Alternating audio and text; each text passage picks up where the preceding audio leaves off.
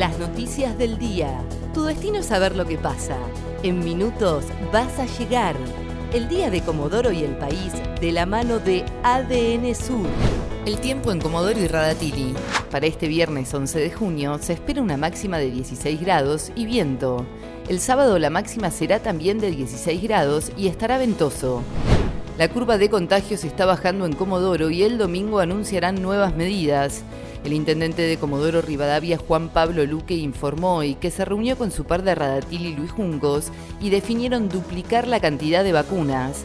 Aseguró que en ambos municipios tenemos una población más joven en internación y una necesidad de vacunar más rápido y avanzar con la población de riesgo. Además señaló que si bien la curva llegó a un techo y están bajando los casos, el domingo anunciarán nuevas medidas. La próxima semana comenzarán las clases presenciales en más grados y regiones, así lo aseguró el ministro de Salud de Chubut, Fabián Puratich. Dijo que la curva de contagios de COVID está empezando a bajar, lo que permite empezar el regreso a clases presenciales. En este sentido, informó que la semana que viene se irán incorporando regiones y grados en la provincia y señaló que están evaluando si anticipan el receso invernal o agregan una semana más. Ya no rige el ingreso por terminación de DNI en los supermercados de Comodoro. Los supermercados y comercios de grandes superficies de la ciudad ya no solicitan más la terminación del DNI par o impar para poder ingresar, medida que regía en el marco de las restricciones para controlar la circulación. No obstante, aún siguen vigentes el horario de circulación y de atención en comercios hasta las 19 horas. Un hombre fue condenado a cinco años de prisión por difundir imágenes íntimas de su expareja.